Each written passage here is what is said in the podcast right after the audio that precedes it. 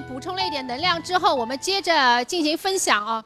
下面一位是亮晶晶，她呢之前呢她是关于这个听的节目、看的书，写了很长很长的一篇，就是像听后感或者是观后感，就是给我。然后现在我们就欢迎亮晶晶给我们分享一下她的随感。好，各位在场的嘉宾，大家好。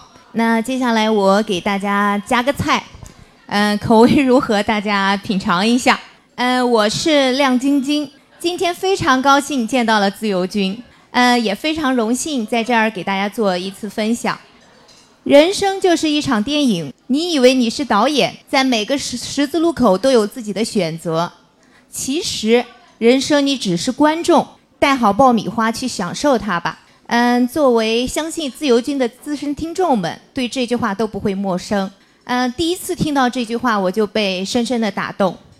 呃，回顾自己的人生电影，呃，很幸运，呃，电影里面有自由军，呃，也有一段关于美国的精彩剧情。我和女儿有两次去美国的经历，第一次是二零一四年的六月至八月，因为当时爱人在美国做访问学者，呃，可以说是一场心灵之旅。之前呢，也爱听高晓松的那个小说，关于美国的几集呢，也是反复的听，呃，想对美国了解更多，当然也对那个美丽的国度，呃，充满了好奇。而这一次在美国停留的两个月时间呢，可以说我一直处于一种发懵的状态。美国的一切完全颠覆了我原来的思考模式和价值观念。这个美丽的国度，呃，拥有引以为骄傲的体制，全世界的优秀人才，嗯，都愿意到这儿来成就自己的梦想。我也真切感受到了它的魅力。嗯，比如说平等和尊重吧。当每位对面走来的人给你大大的微笑，或者是真诚的给你说一声嗨的时候，当你过马路时，每一辆为你停下来的车，从公共设施、呃社区服务等方方面面，让我看到了不一样的世界。其实原本我是一个认同感很低，可以说有些自卑的人，呃，也开始重新审视自己。也许我我们每个人应该都是一个有价值的存在。我们每个人都是一朵不一样的灿烂烟火，所以这也成了一次我自我发现和成长的旅程。嗯、当我原来的观念被推翻，呃，我就像那只跳出井口的青蛙，豁然蒙圈。接下来我应该怎么看待这个无限广阔的世界和独特的自己呢？这是，嗯、其实我只是一个普通的工薪阶层。过着平静安稳的生活，以前没有想过要改变自己，所以自由军的名言：每一次自我突破都源于一个勇敢的开始。对于我来说，第一次突破是个偶然，但它打开了我心灵的大门。回国以后，我带着迷惑去读书、去学习，理清了思绪，重新塑造了自己对于，呃，对于自己、对于生活、对于世界的态度和观念。啊，然后就有了二零一七年，对于我来讲，绝对是勇气使然的美国之行，也是一场我和女儿的体验和成长之旅。记得春节一过，我就开始策划，先是办签证，原来呢是 J 二的访问学者呃类型的签证，又重新做了十年的旅游签，呃订机票、租房、报名夏令营，还有接机等等事宜。各种小插曲以后，相隔三年的时间，我和女儿又来到了那个我熟悉的地方。这里呢几乎没有什么变化，一切都还是原来的样子。嗯，三年前呢有一栋一直在修建当中的一一栋湖边的一种一栋小房子，呃，总算是竣了工，是一栋红色的房子，花呃花园里种满了鲜花。呃，美国与国内的日新月异。呃，高效快速真是没有办法比，但这种缓慢和不安呢，让我感到更多的是踏实和心安。诶，感谢这种心安，以及上次结识的在当地读博士的中国夫妻俩和他们的家人的帮助，让我有勇气开始了这段新的生活。嗯，再简单介绍一下我这个主要去的一个地点。嗯，我去到的是威斯康星州。它位于美国的中部，呃，临近密歇根湖和芝加哥。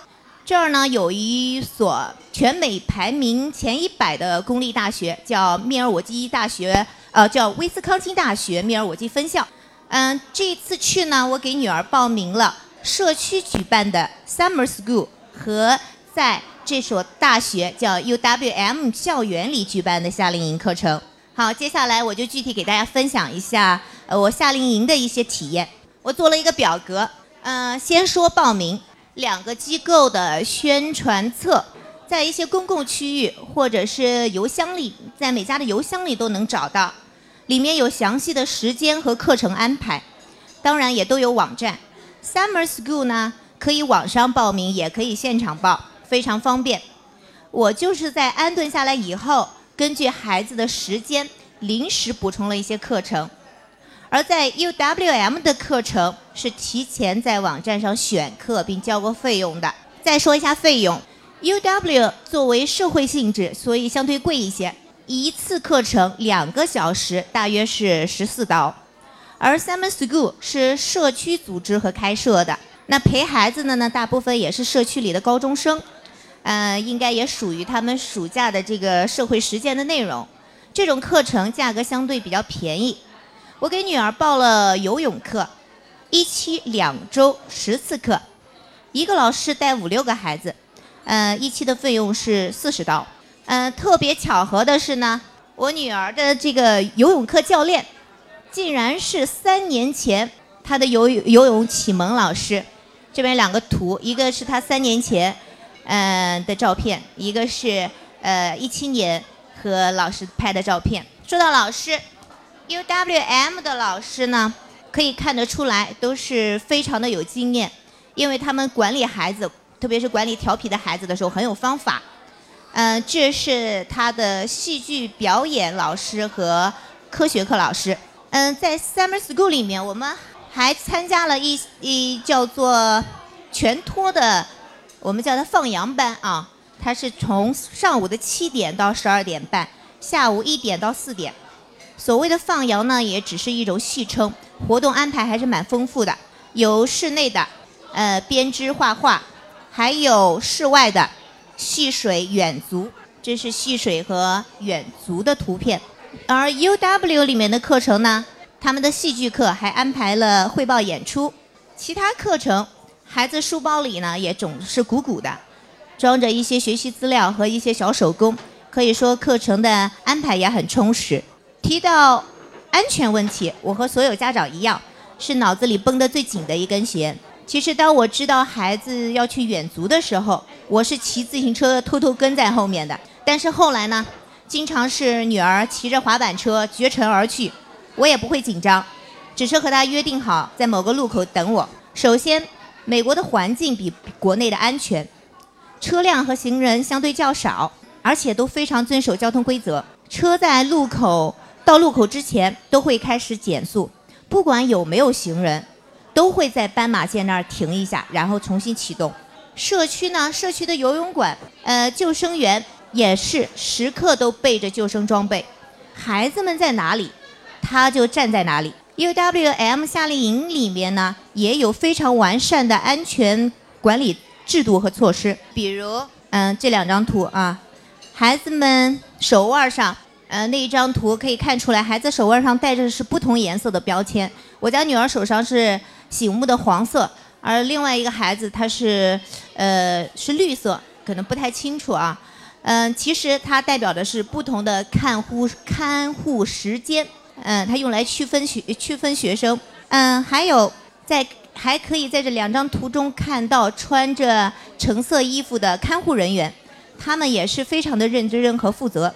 他们既能保证孩子们足够的活动空间，也能确保他们的安全。嗯，其实整个社会对于孩子安全的重视和用心，细心观察，你会发现几乎无所不在，让人特别的感动和安心。我每天呢，都是早起写日志，做早饭，带女儿在两个场地之间赶场。课程结束以结束以后，一起去超市、图书馆、去朋友家玩儿。去呃湖边音乐会，去抓萤火虫，参加派对，观看那个呃，操场上的棒球训练，看户外婚礼，湖边喂鸭子等等，这些我就没有准备图片。周末呢，自由一些，我会带女儿去市区购物、逛博物馆、去华人教会，日子过得平淡而充实。呃，以对这些已经轻车熟路的我呢，就像离开自己熟悉的地方，来到另外一个城市，相同的生活模式，只是地点变了。再说一说收获和体会，关于女儿。嗯，我美国的朋友三年前给他的评价是很 open，就是特别的活泼、热情、主动。而这一次见到他们时，我就先给他们打了预防针。我说：“我说女儿已经读小学了，那个每天的课业压力呢都很重，呃，放学回来小脸都是皱巴巴的，她已经不是原来的那个那个小小孩了，原来的她了。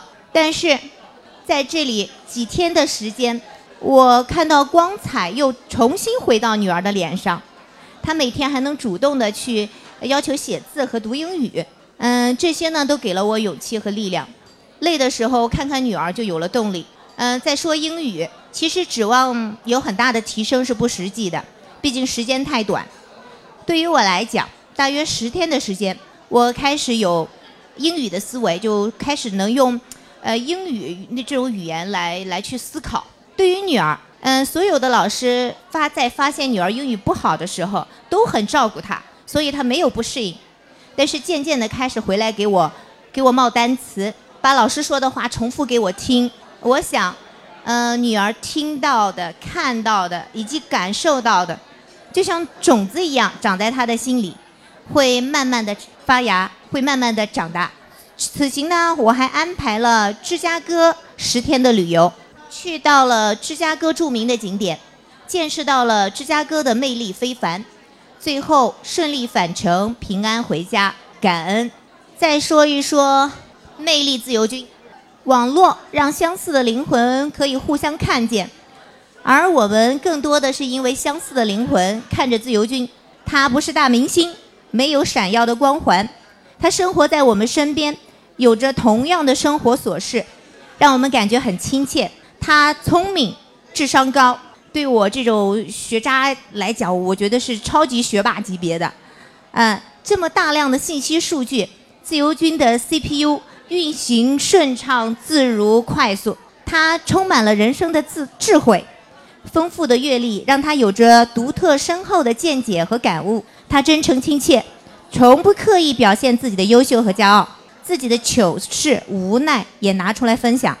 有用的生活经验和跳过的坑更是毫无保留。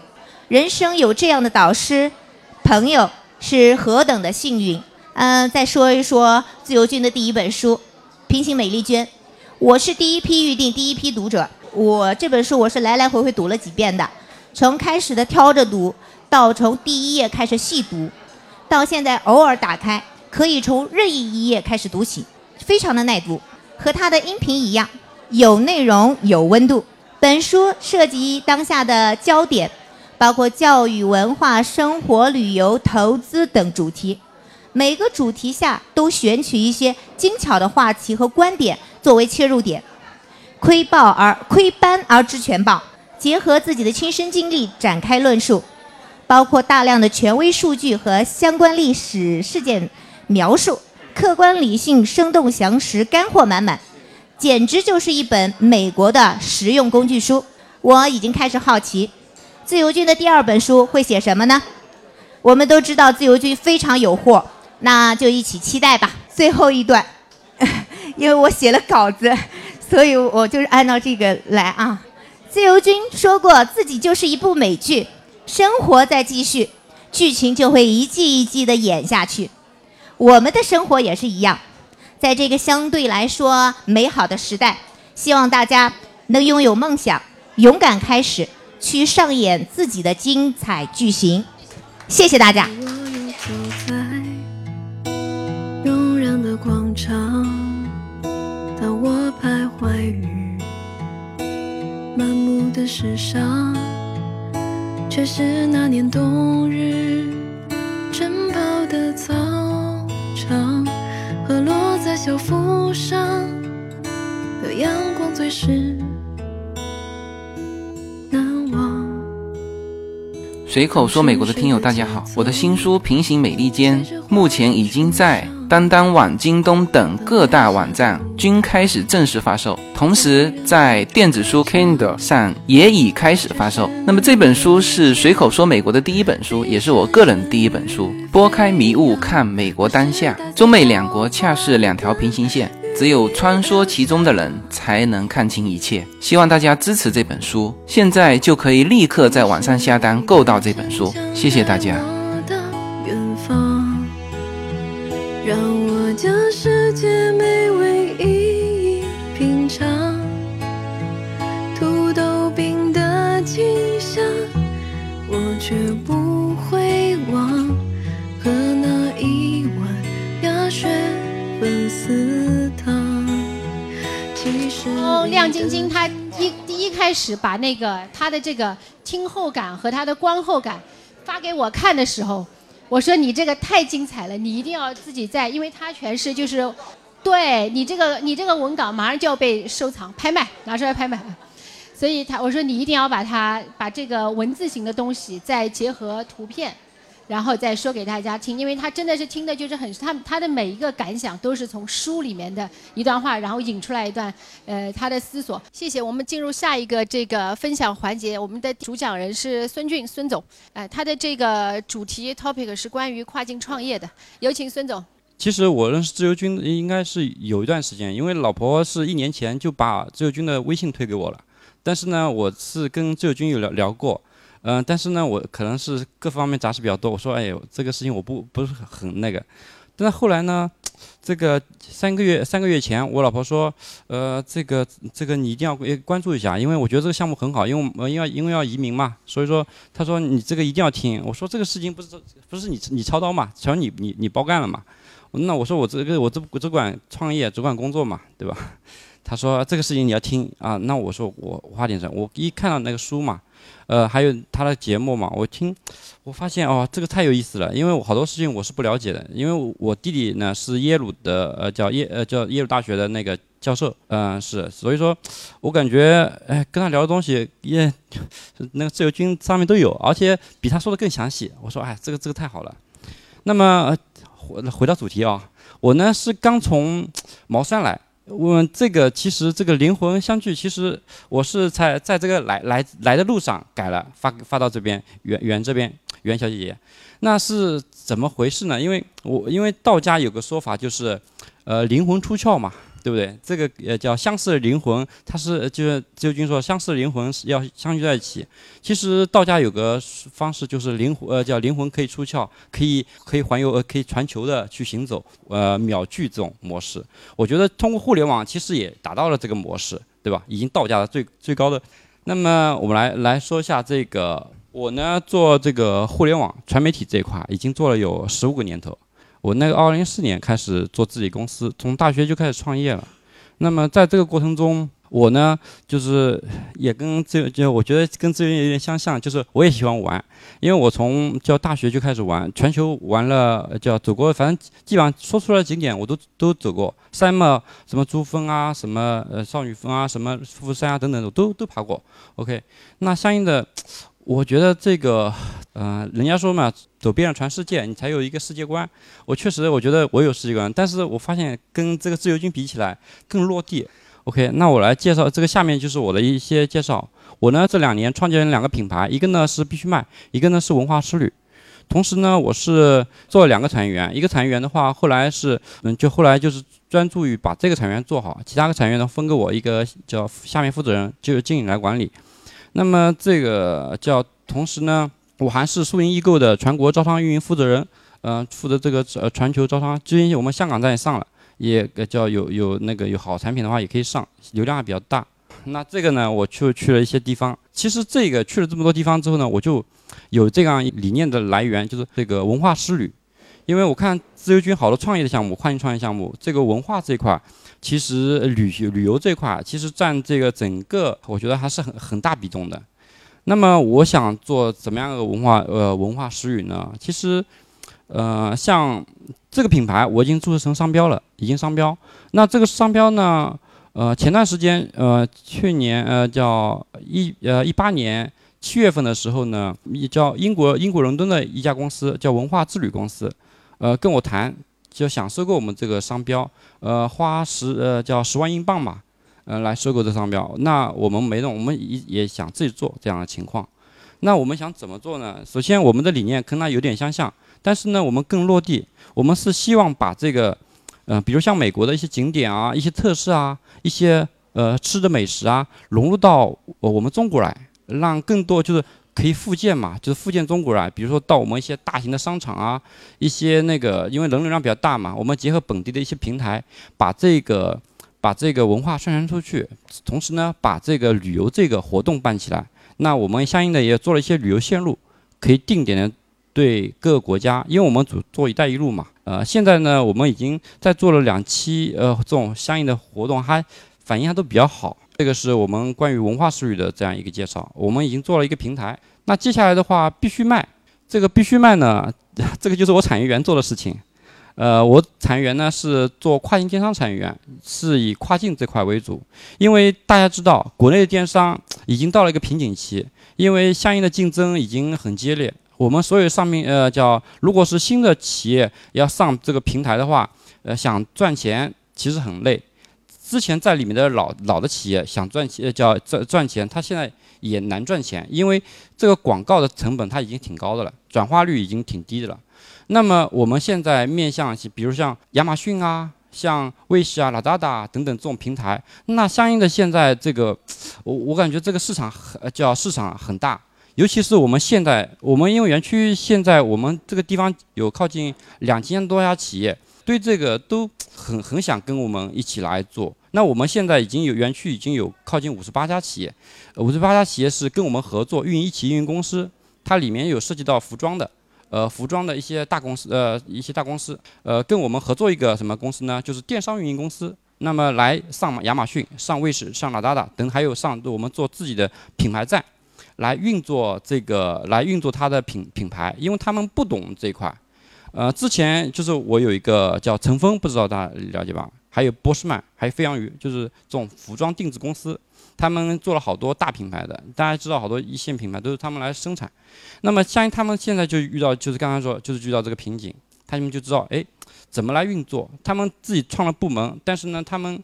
呃，部门的人大家知道，这个好多人就是拿钱拿钱，嗯，叫就是干这个事情也没有动力嘛。所以说，像我们合作起来，我们有经验的人和结合起来，那继续我们这一块就是必须卖的，它结合了国外的本地化的，像呃网站的翻译、多语种的翻译，还有品牌的建设，呃，同时呢，包含这个全球的各个国家的这种电商平台。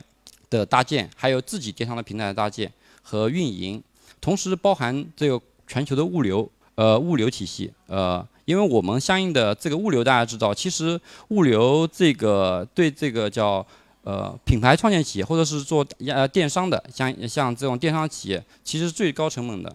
像我们现在呃好多企业做做多了的话，它一般在海外建仓，就要在美国有自己做自己仓储，但同时的话。如果没有仓储，那从中国走的话，那怎么走呢？像像叫比如 DHL 等等这种这种，呃，运输公司好多都是呃叫拿的，他们自己拿的话，一般都是个呃七八折啊或者什么的。那我们相应的可以拿到两折啊三折。那相应的这个折扣的话，那如果量大的话，那量变就形成质变嘛。所以这个也是可以节很节省成本的一种方式。同时呢，呃，刚刚说的，我们是怎么模式来走这个呢？我们是园区模式。呃，园区来模式也，我们现在做了个园区试点，就就在在我们附近，呃，也叫一百公里的地方，我们做了个园区，跨境电商产业园，也是我们地方全呃就是政府全资的一个一个这样园区。政府觉得这个项目很好，嗯，来来做这个，所以说我我我是希望，刚才我说了这么多啊，我是想有没有大家有没有这个就是想法或者有什么，因为我今天也是因为这个也是刚创的，也是希望大家给点我建议。呃，意见，因为我们也虽然说我做互联网做了十几年，嗯，但是一直帮别人做，呃，真正的自己做的话，也是在这几年，就是因为自己跟人家合营公司来一起做这个事情，啊，这样子，因为帮别人做的话，其实大家知道为什么为什么互联网公司帮，就是你让互联网公司帮你做东西，呃，很多都失败的，为什么失败呢？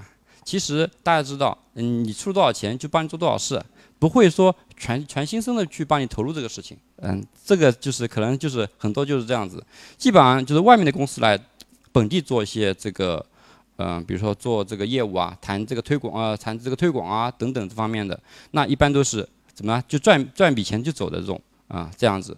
所以说我们是希望园区结合政府，结合补政府补贴，让这个来做起来。那好多呃自由军里面提到好多在国外的，嗯一些一些刚刚过去的对吧？他没有他有些国内的资源。那么其实我们也是希望呢，结合这么多人，因为我们也有很多就是本地的资源，或者是整个中国的资源，因为我们有个全国的社群，全国的最嗯最大社群。同时我们是也是中国三幺五这个呃三幺五这个专门监督的这个委员会的负责负责这一块的。呃，那么相应的，我们是希望把这个资源结合结合起来，跟这个让这个我们美国的这个听众啊、也听友啊，或者是朋友啊，一起来看看是不是，嗯，看把这个必须卖，或者把这个文化术语更更好的做做大做强。因为这个时间有限，所以说我今天这个好多话我都不说了，就这样子。当我将世界美景一一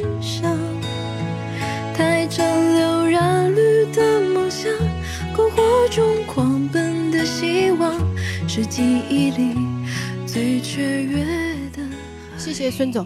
那个跨境创业也是挺大的一个话题，确实在这个短短的十来分钟啊，也不可能展开来。就是大家要是感兴趣，或者确实有更多的内容需要那个交流，可以跟孙总呃线下再联系一下。下面我们欢迎从我们最远从长春，从长春飞到南京来参加聚会的仙人掌先生。我讲的很短啊，大概十五分钟之内。然后呢，因为我来的最远。然后呢，我呢也没有准备什么这个呃，像刚才那位姐姐的稿，但是我就是有感而发吧。一呢，我为什么选择来南京？因为我跟南京有两个缘分。第一，我的第一桶金是在南京赚的。我两千零几年和南京的那个国营的那个金箔厂合作，赚了我的第一个三位数，而且是那个我没想到那么大利润，百分之九十的利润。这我今天可以说哈，今天可以说。然后呢？第二呢？我的第一个媳妇儿，哎，不是，不是，不是，第一个女朋友啊，不是，前任女朋友是南京人，美女，美女啊，但是后来没有成，她现在也在美国，啊啊呃有联系，但是没有没有瓜葛啊，没有瓜葛，啊，这是开场白，呃，其实呢，主要是呃我报名北京的那个聚会没有报上，因为我一直就是惦记南京嘛。另外，我觉得北京可能发言会。我认为可能会受点局促，是吧？呃，然后呢，就我就来了南京。其实成本反倒是比北京还要便宜一点，飞南京是五百块钱，我飞北京是一千一百块钱，啊，所以说就是这个住宿钱都都出来了啊。这是做一个开场白。然后我想说呢，对自由军的这么一个认识啊，我是两千零四年啊，不是两千零四年第一次踏上美国的国土，是塞班。当时是我事业的最低潮，在塞班的海边，我是准备跳海的，因为我当年是呃从一个技术人员要跃升到一个开发区的一个领导，然后呢，但是就是那个开发区，但现在我离开是现在看是对了，那个开发区整个的班子全都烂掉了，但但当时我是很郁闷的，因为我是可以人生就走向另外一个序列的，然后就下来，因为当时年薪也很多，职位也好，但是就是因为。呃，有各方面的考虑吧，然后可能跟领导有点拧，就跟那个腐败那个领导有点拧，然后就就就，但是很郁闷的，觉得人生就完了。然后呢，当时没有签证嘛，先到塞班，后来我在塞班的海边忍了又忍，没跳下去。然后呢，在两千一六年的时候，一个音频节目给我了一个曙光，他是讲美国自驾的。哎，我想那我因为那个时候我还在心里还在调节啊，其实我一四一五两年都在吃那个。我在，呃，香港买的那种抗抑郁的药啊，其实我过得挺好的，就是物质呃都没有什么问题，就是因为呃这个这个当时就心里调节不过来嘛。我是用年轻的时间去赚钱，然后呃所谓的人到中年转型，本来要走仕途，结果嗯一下走不了，就人一下就就松下来了，就就就比较比较闹心。然后呢，呃，我就一六年的年末到美国去自驾，呃，走了挺全的。其实我到现在为止就去了那一次真正的美国本土，但是一共去了二十几天，呃，东西海岸包括横穿，我都开车走了。我当我是拉了几个伙伴啊，所以说我对美国也是有认识的。是那个时候对自由军有一个第一时间的一个接触，就是啊，通过他的音频的接触啊。呃，第二呢是什么呢？其实自由军的节目听的过程中，我真的是第一个音频跨境节目的旅游节目的音频听到自由军的。后来我就英国的、美国的、加拿大的、澳洲的、日本的、呃法国的我都听，但是都断了，都没有坚持下来，就一直自由军能坚持下来。就像我刚才跟自由军说的，就是可能我们骨子里跟自由军，包括在座的人跟自由军都是一类的人。我们就会固化下来，我们当然还会衍生出去，我们的后代、我们的朋友、我们的圈子，呃，继续可能这个追随自由军的理念、自由军的节目。但是呢，更好的还是就是什么呢？因为我们是同一类人，那么就是什么呢？就是我们是渴望自由、寻找自由、寻找那个喜欢的自己的人。开场白有点长 啊，其实呢，我对自由呢有几个理解，包括有的观点可能跟自由军不是太一样啊，因为。奥地利学派的一个经济学家，也是奠基人，他的就是倡导的自由呢，有好多反政府的，我没法说了，就不说了。但是他有两点，我认为我今天可以拿出来说。他所说的自由，他说第一点，自由无关乎你很多的东西，无关乎平等，无关乎什么什么的很多东西，但甚至他也否定一些政府的东西。但是自由跟两样东西有关，我是认可的。第一样东西，自由跟法治有关。第二样东西，自由跟金钱有关。他说，无论你是在什么样的国度，在什么样的阶层，你如果想取得广泛的自由，一就是要有一个公平的法治；二就是在金钱面前人人平等，在其他任何面前，在法律、在制度、在在在包括什么阶层啊、什么权利呀，包括尤其政府什么的，都是不平等的。这个。我是认可的，我觉着呢，那么就是说，所以我们想说，我对美国的认识和我对自由的理解，其实我个人的短期内的打算是没有，我五年到十年之内的是没有，因为我孩子也是读高中，然后学习成绩还可以，也是准备让他在国内，就像刚才大鹏说的，就是说这个呃走先读国内的好大学，然后考研再说。我们夫妻二人呢，因为目前还都。因为我这一段就隐去吧，其实我还是一直在两头跨，我有公职，然后自己还做点东西，然后呢就是还算滋润，时间也很自由，时间也很自由，呃，并且但是我的年薪是一直在是在是在下降啊，我大约在十五到二十年前的年薪就是要，就起码就是要大啊，就是两位数的高等级吧，就要摸三位那样那样，然后呢大概在五年五年到十年前就是落到落到这个五打头。左右，大概在五年前我就落到三左右，然后呢，我现在的这个是大概在一二这样这个左右，并且都是我自己选择的。呃，很多人都不理解我，他说你在东北那样的一个城市，说你你有这样的一个好的收入，为什么呢？其实我就是我就是舍了这些东西，然后换到的自由。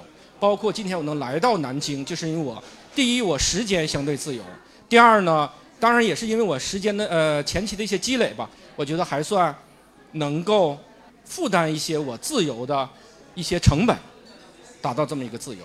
然后呢，我想说第一个问题哈，就是我对自由的理解就是自由和距离的关系。我认为啊，人生很多人把人生当做一条一条线。我有一个高中同学，学习成绩非常好，后来分到一个普通的单位，就在东北一个普通的一个单位。我很奇怪，大概在十年前，他孩子上小学，他们家换了新房子，都挺好的。我们夫妻二人去看他们夫妻二人，然后他把我们送到楼下，他跟我说了一句话，我惊呆了。那时候他孩子才上小学二三年级，他说：“我这辈子就为了我儿子了。”就是刚才大鹏说的，他准备放弃所有的人生，放弃他夫妻的生活，就为了他儿子了。事实上，他儿子现在考了大学，也是也就是考了一个非常普通的一个二幺幺，但他当时居然这么说，我觉着我不能跟他做一样的人。我想说呢，经过我的几年的这么一个就是逻辑的整理吧，我认为人生呢是，如果大家学理工的能知道啊，人生就是一个立体的 x 轴、y 轴，再加个 z 轴。x 轴是什么呢？x 轴就是我管它叫空间或者距离，y 轴呢就是时间，z 轴呢是你自己能倒腾的那些事儿。那么呢，很多人都在什么呢？都在仅仅就过那个 y 轴，就过那个时间，我就重复一样的事情，我不离开我固有的地方，然后我就按照时间，一九九八、一九九九、二零二零零零，按照时间去走，推到什么一步是什么一步，这也是一种人生。我没法去干扰它，但是呢，其实我早在二十年前到十五年前我就知道，因为 Y 包括 Z 轴是我最近五年才悟到的啊。但是我十五年前，包括那个时候为什么能到南京来做生意，就是因为我认为还存在一个 X 轴和 Y 轴，就是除了时间轴，还有一个空间轴。如果你在有有限的时间内跨越更多的空间，就像自由军。能跨越到美国去，跨越到大洋彼岸去。当然，我的思维没他那么开阔哈，我可能能跨越到南京来。这个是你一个更丰富的人生，也是你一个更大的自由。还有就是一个事件，你自己能倒腾样什么样的事？金庸有一句话啊，这个不是金庸的原话：人生无非是三个大，大哭一场而来，然后呢是是大闹一场过活嘛，然后是大笑一声离去。实际上什么呢？就是。呃，总结那个呃，蔡澜给他的话的总结就是：总之呢，人生就是折腾。我想说呢，这句话说的俗一点，但可能跟自由军的某几句话是暗合的啊。就是说，你要去寻找自己喜欢的，那你怎么办？你就得折腾，你就要舍弃一些东西，改变自己原有的一些东西。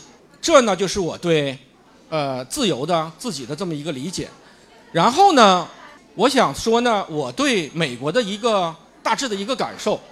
应该说，我连东北都没走出来。其实中间我有有机会去深圳，呃，因为就是工作，可能家里面都去，什么我都没有去啊。呃，应该是制约了一些发展。但是我觉得是，我有几点吧对美国的认识。首先，我想我说，可能跟大家呢的现在理解不一样，因为大家可能呃百分之五十都是有孩子在国外，或者是准备移民呐之类的想法。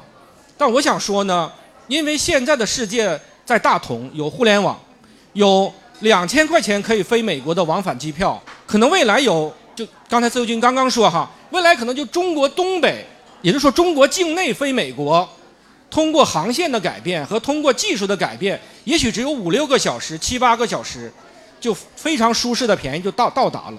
世界是无边界的，大家只需要借助工具就可以了。那么呢？我觉得呢，你至于你肉身在哪个国家，可能是次要的，你是不是在寻找自己的喜欢自己的这个路径上，才是重要的。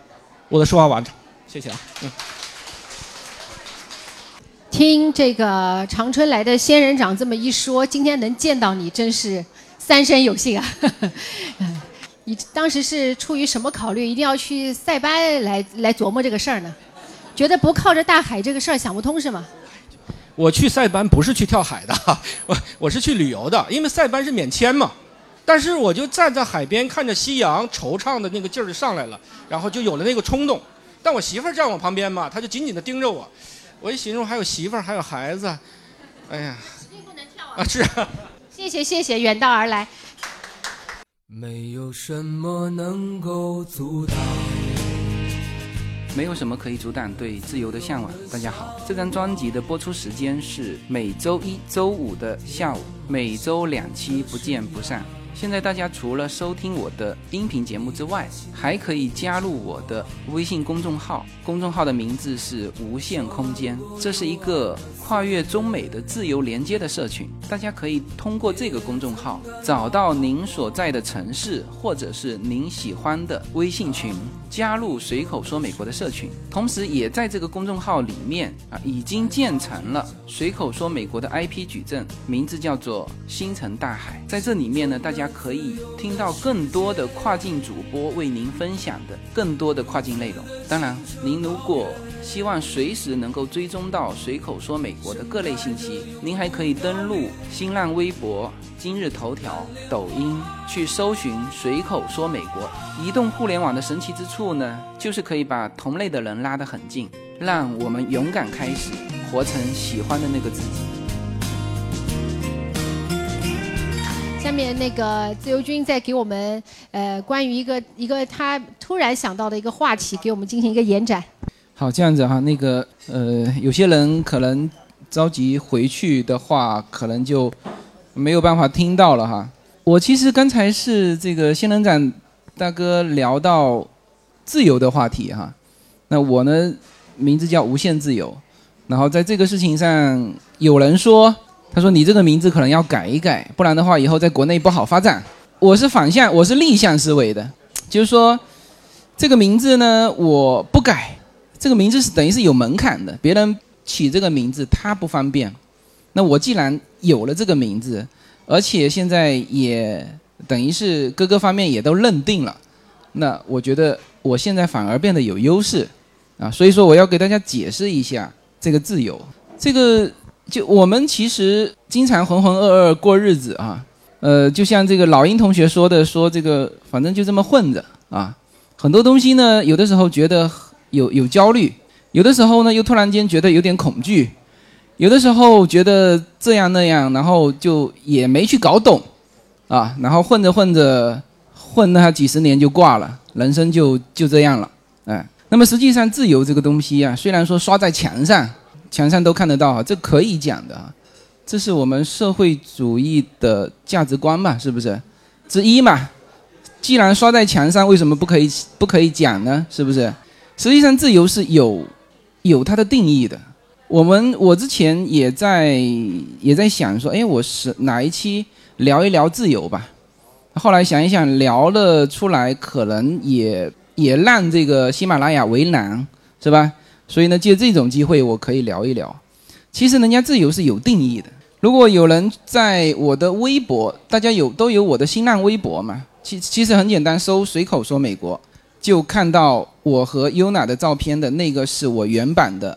原版的这个这个这个新浪微博，可能还有其他人叫随口说美国哈，现在蛮多人烦我的。那其中呢有里面有一个，你只要搜四大自由，其实我是之前收这个一个盘子，我收到一个美国的漫画艺术家叫做诺曼洛克威尔，这是一个美国非常著名的一个漫画家，他当时就大概在四三年的时候画了四幅画。是非常著名的关于自由的四个解释。第一，就是言论自由；第二是信仰自由。言论自由大家很容易理解哈。那么信仰自由，其实在美国这种，它是叫做信上帝的国家，它的硬币上都刻着“我们信上帝”。那么在这种国家，它其实言论自由对于他来说也是很重要的。就你可以信上帝，你也可以不信上帝；你可以信上帝，你也可以信真主阿拉。所以，在美国的穆斯林现在也呈现出一种呃发展的这种状态。那美国人拿他也没什么办法，因为这是也这是信仰自由，是吧？那么这两个大家是很熟悉了。好，第三个和第四个是叫免于匮乏的自由啊，免于匮乏的自由。第四个是免于恐惧的自由。大家把这四项想清楚，就好好想想清楚。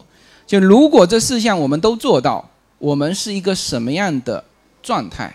言论自由、信仰自由、免于匮乏的自由和免于恐惧的自由。匮乏是指物质的，就这一点上，现在应该中国做得很好了。美国都还存在免于匮乏的自由。当然，美国它是它的社会福利是托底的，它的社会福利是给到穷人的啊，所以美国应该说它也用社会制度来。避免这个叫免于匮乏的自由，还有一个就是非常非常重要，免于恐惧的自由。免于恐惧的自由，这个呢就是这个仙人掌大哥说，哎，他说这条应该现在我们国内也做得不错了。那实际上，这个有些听友跑到洛杉矶跟我聊，他比如说他是很着急的想移民，因为移民里面有一个条件，就是什么？就是你不能犯过罪。你犯过罪，你就开不出无犯罪证明，你就不可以移民，是吧？那他就很很很焦虑的问我这个问题。我说我说你你有没有犯罪了？他说我现在没犯罪，是吧？我说你，因为他想做那个方式，就比如说这个 EB One A 这种杰出人才这种，这种是六个月见分晓的嘛，是不是？我说那你就这这几个月你应该心中有数吧？你是不可能犯罪的吧？我看他在那边犹豫犹豫犹豫半天啊，其实他自己心里有事情了。就是像这种东西，也是一个一个我们自己自身状态。有的时候我们搞不清楚自己为什么焦虑。我其实到美国的第一个感受是什么？就是像美国特别加州哈，它是对妇女和儿童保护的很好的，因为每个人他其实都有弱势的时候，每个人都有弱势的时候。我们不是一直处于强势，但是呢。我们现在因为中国的这种快速发展，所以每个人都是很站在强者的角度上考虑这个问题。他有的时候没有从弱者的角度上去考虑问题，而社会的平衡很需要从弱者的角度去考虑问题。我我给他们大家讲一个事情啊，就是反正酒也喝差不多了哈，这个可以可以聊。正常来说，我我的听友啊，基本上跟我三三观都比较一致啊。呃，基本上呢，就是我们聊事情不会差距太大，但是呢，有的时候听友会带一些新人，啊，第一次从来没有听过我节目的一些朋友啊，可能也在洛杉矶，那就来跟我聊。然后当时我记得是聊到医疗的问题，呃，就是他的那个朋友，他突然间说到，怎么会说到这个？他说他突然间告诉我，他说你知道吗？我们中国的。医疗非常好，呃，他的一个朋友都换过两次肾了，我一下子没搞懂他想说什么。我说是换过两，我以为他是在攻击这个美国的，或者抨击美国的医疗问题嘛，因为美国医疗贵嘛，是不是？那我以为他不懂美国的那个医疗问题，那我就跟他说，我说美国医疗它是这样子，就是说，他他是买保险的嘛。其实美国我们经常说医疗贵，医疗贵。其实你只要保险买了，它其实是跟保险公司发生关系，是吧？跟你的他的保险费没有跟你直接发生关系，他是向保险公司要的，啊，那你作为你来说，你就是保险呃保险费有没有多贵？那我我以为他是说这个，那我就跟他说，我说这个其实呃美国如果出现这种情况，如果换肾，他也是通过医疗走啊什么的。他说不是，他说你们美国没有肾源啊。听得懂吗？嗯，我我没反应过来，什么叫没有肾源？啊，对，我缓了半天才反应过来。哦，中国有肾源。我当时我就跟他说，我说 OK，我说你是你有没有站在肾源的角度考虑过问题？是不是？就是他他怎么会有肾源？你所以你就没有站在你始终是站在强者的角度去思考这个问题。但是人每个人都是会有可能突然间会到弱势的。为什么需要社会福利？就是这叫免于恐惧的自由，是不是？就是我一旦哪一天残疾了，说不出话了，或者是是是出现什么问题，人还没翘掉，但是呢，我老婆孩子，是吧？生活那这个时候社会福利就显得极为重要。好，还有这个歧视的问题，歧视的问题，我们从来都是对于弱势群体是以一种叫做讥讽的态度。赵本山的卖拐，像这种小品敢在美国演的话，那他就犯大事了，这就是很严重的歧视嘛，是不是？歧视人家是瘸子，所以我们大量的思考问题都是站在。强者的角度去思考问题，而整个社会的平衡，它其实是需要站在弱者的角度去考虑问题。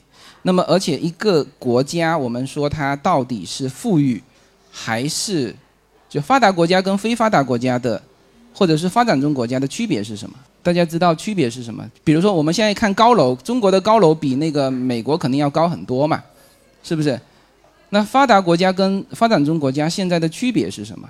人均收入啊，是一个你说对待弱者的态度，是看最穷的那个人，就这整个社会最穷的那个人过得怎么样，最弱的那个人过得怎么样，这就是发达国家跟我们发展中国家最大的区别。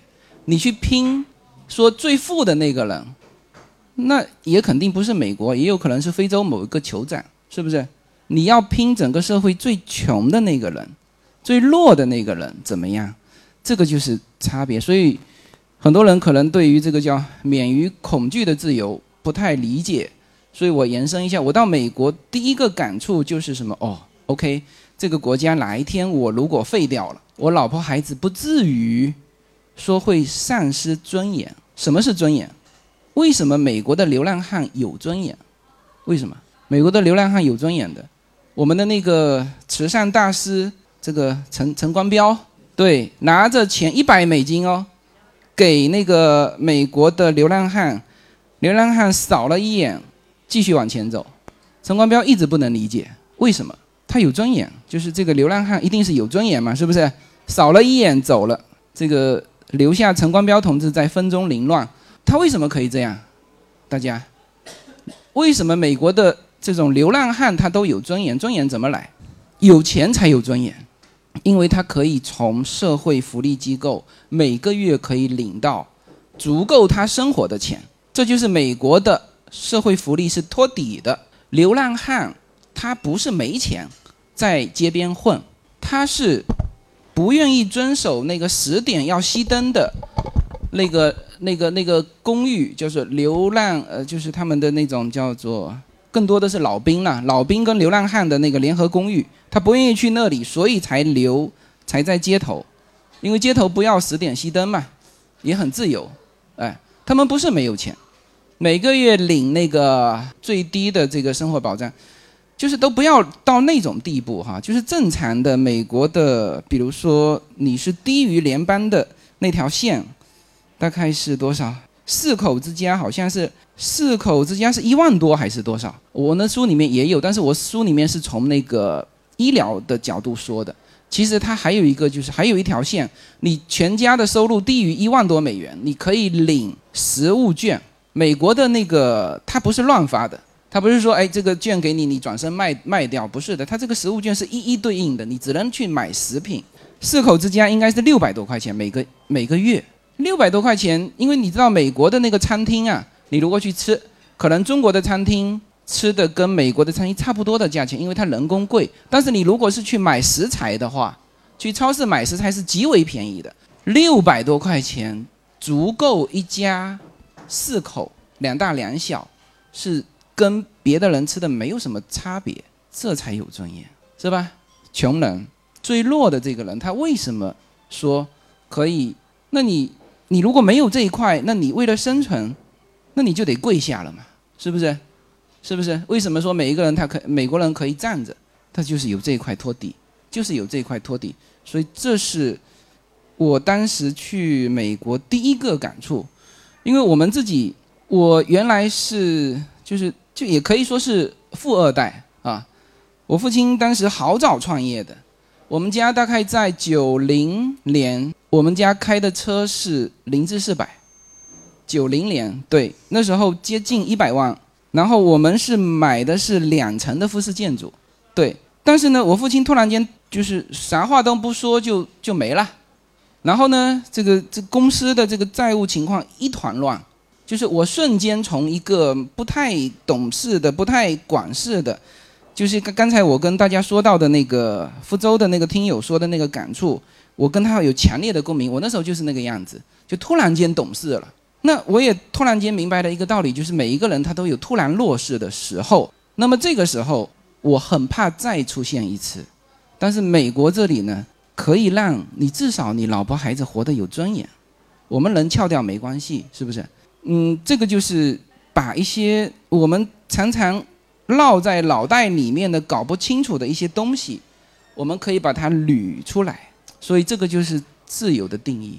我们回去好好再去想我刚才说的这四四个自由：言论自由、信仰自由、免于匮乏的自由和免于恐惧的自由。只要把这四样东西搞清楚，你心里有底了，其实你整个人啊就会稳定下来、舒展开来。这就是有那种。自由的感觉，其实自由是一个极为极为难解释的一个东西，但是这四样东西可以解释它最基础的东西，好吧？跟大家补充这个自由，好。啊，那个因为时间的缘故啊，我们就。今天就不再，还有其实还有两位那个分享主讲人也准备了那个题材，但是因为时间的原因，所以我刚才也跟他们沟通了一下，我们就让他们在六句的时候给我们打头，给我们把他们准备的内容给我们讲一下，好吗？那今天就是感谢这个自由军，最后又在这个四大自由的这个话题上给我们进行了一些延展。那么今天的远方已经很多很多的远方，那我们再回到路在脚下，那就是祝福祝福各位吧，祝福各位在眼下马上就要走的这个路上，能够不忘初心，能够坚持，然后实现梦想。谢谢，谢谢，谢谢。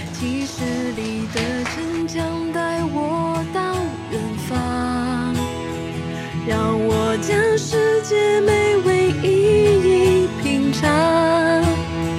土豆饼的清香，我绝不会忘。和那一碗鸭血粉丝汤，七十里的生姜带我回家乡。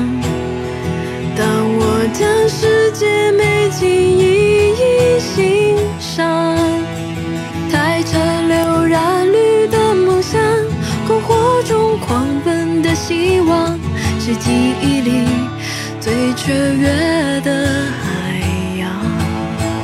当青春渐渐泛黄，当岁月披上浓妆，那些模糊的景象，都是心间的力量。每一次提起过往，都是温暖的回响。每一次辉煌成长，都是感恩的起航。几十里的真将带我到远方，让我将世界美味一一品尝。土豆饼的清香，我绝不。和那一碗鸭血粉丝汤，七十里的城墙带我回家乡。当我将世界美景一一欣赏，太晨流染绿的梦想，篝火中狂奔的希望，是记忆里最雀跃的。